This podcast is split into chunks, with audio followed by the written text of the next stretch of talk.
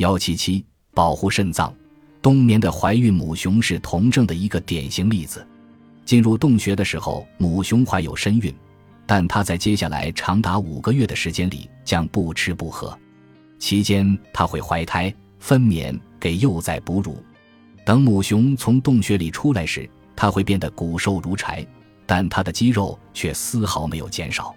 如果它不保护好自己的肌肉，就无法为幼熊猎取食物。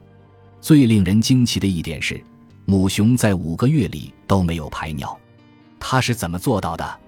答案是，它是依靠酮体代谢活下来的。这些酮就来自它在冬天到来前储存的脂肪。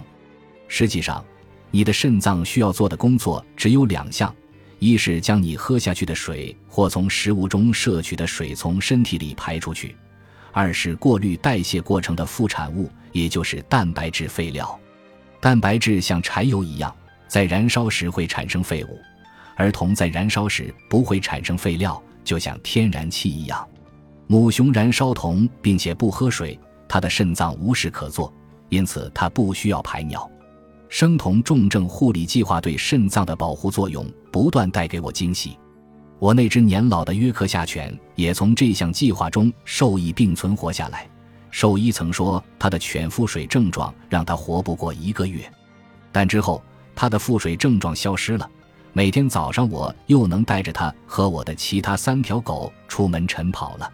它于两年后寿终，离开了这个世界。